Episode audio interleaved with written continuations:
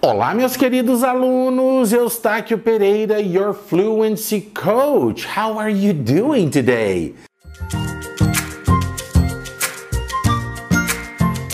Na aula de hoje você vai aprender como falar em inglês as refeições do dia. The meals of the day. Quantas refeições você tem por dia? How many meals do you have per day? Bom, aqui no Brasil e eu acho que em todo lugar do mundo são três refeições principais: café da manhã, almoço e janta. Ou jantar, breakfast, lunch and dinner. Breakfast em inglês é a junção de duas palavras do verbo quebrar, break mais a palavra fast, que quer dizer jejum, é. Fast, além do adjetivo rápido, veloz, né? Por exemplo, that's a fast car. Aquele é um carro rápido. That's a fast car. Fast também é jejum e é o verbo jejuar. Então, breakfast é a quebra, né? Quer dizer, é o break do fast, é a quebra do jejum. Só que a hora que essas palavras se unem, o som de break muda para brack. Brack.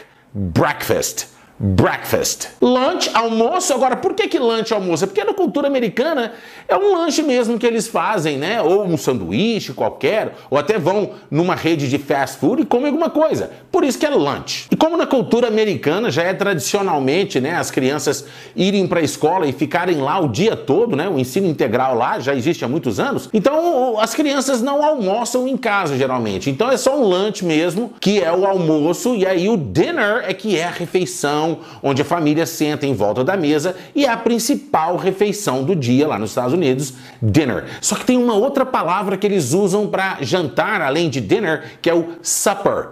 E a diferença entre dinner e supper, eu tenho uns amigos americanos que eu estava tentando descobrir a diferença, mas eles falam assim: olha, uh, tem algumas regiões que preferem usar supper, outras regiões usam dinner, tem pessoa que prefere usar supper, mas dinner ou supper, antigamente tinha diferença que dinner era aquele jantar que você tinha ali por volta de 7 horas da noite e supper seria a ceia, seria aquela refeição que você fazia assim antes de ir dormir. Ah, e supper também tinha a ver que era uma refeição um pouquinho menor do que o dinner. E como comer muito à noite faz mal, né? Aí o pessoal passou a usar o supper ao invés de dinner. E aí, independentemente do horário que você tem a refeição da noite, você fala em algumas regiões preferem usar supper, outras regiões dinner e vai do gosto. Agora tem uma curiosidade da cultura americana que, por exemplo, quando eles não comem um café da manhã muito reforçado e eles não aguentam esperar o lunch, né?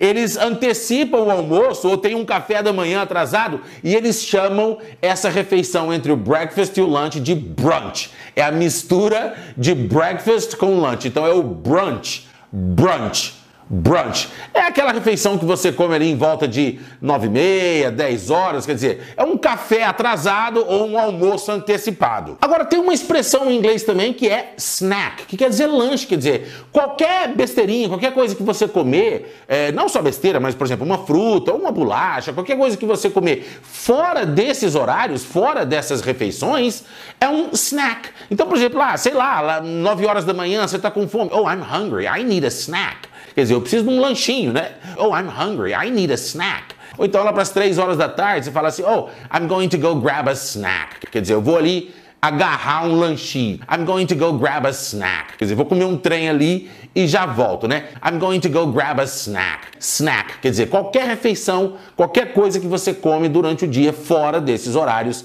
é considerado um snack.